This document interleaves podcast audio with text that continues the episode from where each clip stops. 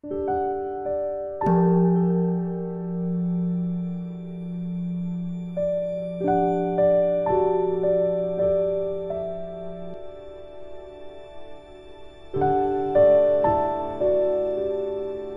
家好，又到了我们一起学习广论的时间了，很开心吧？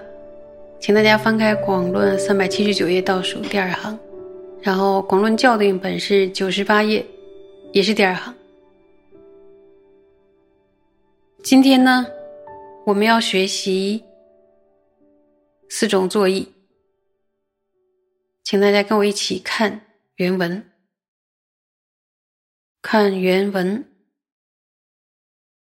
第三，比具四作意之理，如声闻地云：“寄于如是九种心住，当知复有四种作意：一力力运转，二有坚决运转，三无坚决运转，四无功用运转。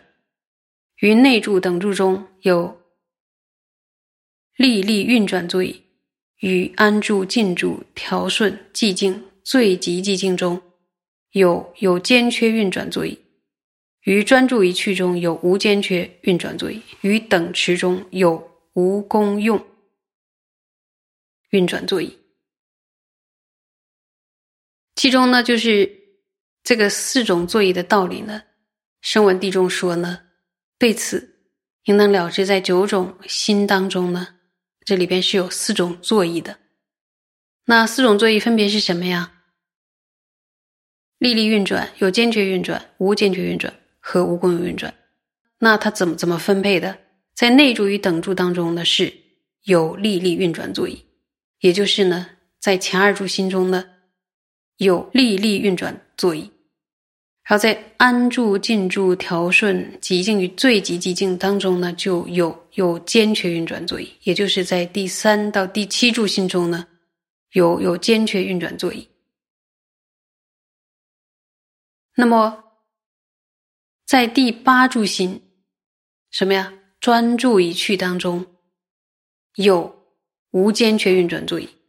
那么在第九住心的等值当中呢，就有无功用运转作意。就是把它们分配一下。然后，不知道你会不会觉得难记？其实用一个图案式的画图，以前我学习的时候，如果觉得稍稍有点。分类很多的时候，就用一个画图的方式，就很容易一下就看明白了。爱写笔记的同学，可以可以画一画，很容易的。接着，此说初二心时，须勤策力，故力力力运转作意；次五心时，由沉默调举故。中有间缺，不能经久作修，故立有间缺运转作意。随后第八心时，沉默调举不能为障，而能经久作修，故立无间缺运转作意。随后第九心时，既无间缺，又复不需恒移功用，故立无功用运转作意。所以呢，在提到。前两个心的时候呢，才把它安立为力力运转作意，在之后五个助心的阶段中呢，会被沉调所中断，无法长久的在座中呢维系。所以安立为什么呀？有间缺运转作意，它是有空间的。然后之后第八柱心当中呢，由于沉调无法中断，能够在长久的坐中呢维系，所以安立为无间缺运转作意。那么到了第九柱心的时候呢，既不会中断，也不需要持续一直勤奋，所以呢，就安立为无功用运转作意。如同声闻地中所说，九柱心呢包含了几种作意啊？四种作意。所以在第一与第二柱心的时候，要不要花力气？要花很大的力气，才能让我们这个哎呀躁动不安的这个心，哎呀安住在所缘境上。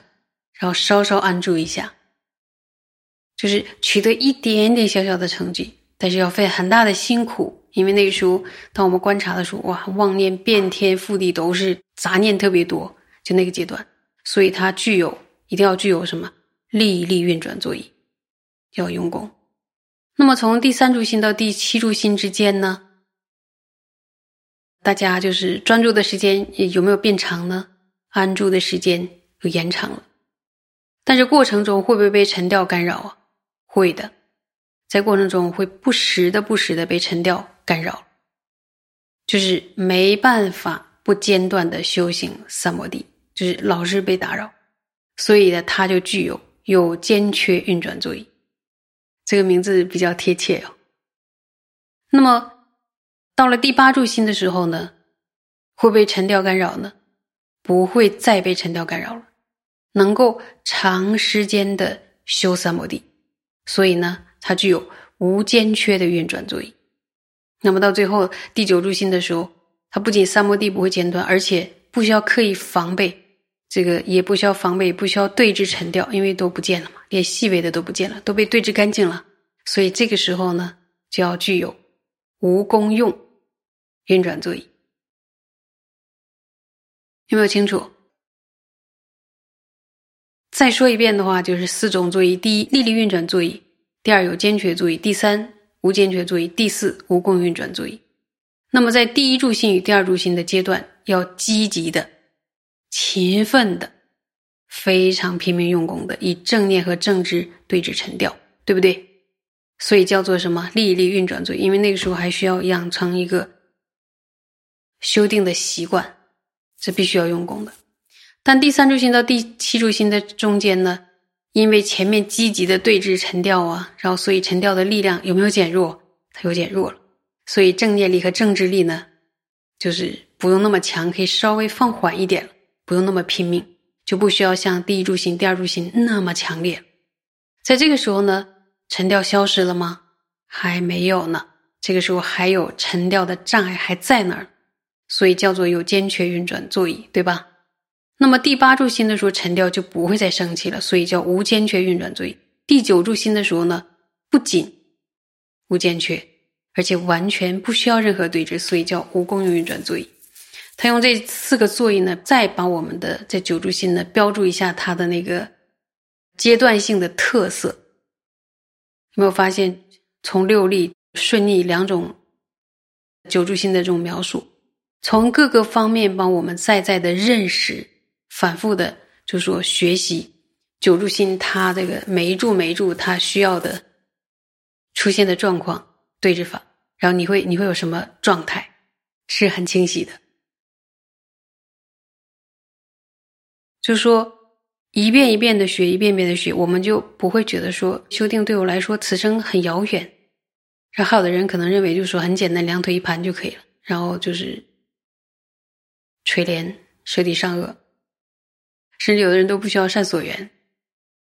所以呢，学了这样的教典之后，就把我们心中以往的对于修订的错拗的看法，甚至没有达成发现，甚至不需要戒等等这些呢，都对峙掉，就依照教典而修嘛。尤其是九柱心这这几种座椅的描述，更加清晰的让我们看到了啊，在不同阶段的修订的心，它所呈现的状况。那个座椅和不座椅就更加凸显了，叫什么叫无功用运转座椅？那时候就就是不能再用，用就就反而是过失了。所以这个是非常非常清晰和强烈的一个一个从各个角度对九柱心的像一个镜头一样的一个很细致的描述。其实跟大家一起学到这一段，我是非常非常开心的，希望大家也能够欢喜的受用。谢谢。